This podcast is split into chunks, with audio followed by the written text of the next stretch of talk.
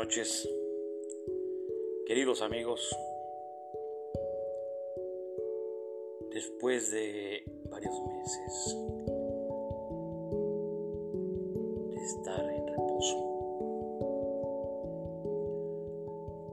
por un tema de salud, por fin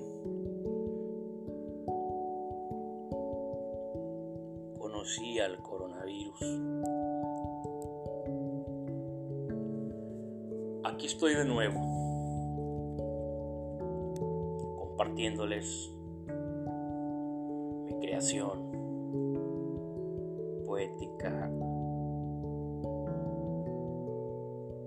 que comencé hace unos días y hoy por fin la terminé. La inspiración se, se negaba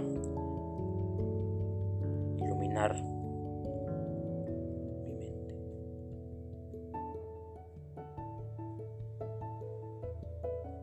Pero ayer fui al mar. Y el mar siempre ha sido mi fuente de inspiración. Así que escribo este poema que intitulé Agonía. Y dice más o menos así. Me declaro culpable para dicha de mis enemigos, de haberte podido amar sin reticencias, y ese mismo amor fue mi castigo. Escribo estos versos en la oscuridad de la noche refugio del afligido y de este bardo insomne. Cuatro de la mañana, hago el rezo al testigo de la creación y sonrío. Deambulo por esta isla a bordo de mi estera, recitando los Odu, donde el naufragio me condenó al olvido y los fantasmas juegan ajedrez conmigo.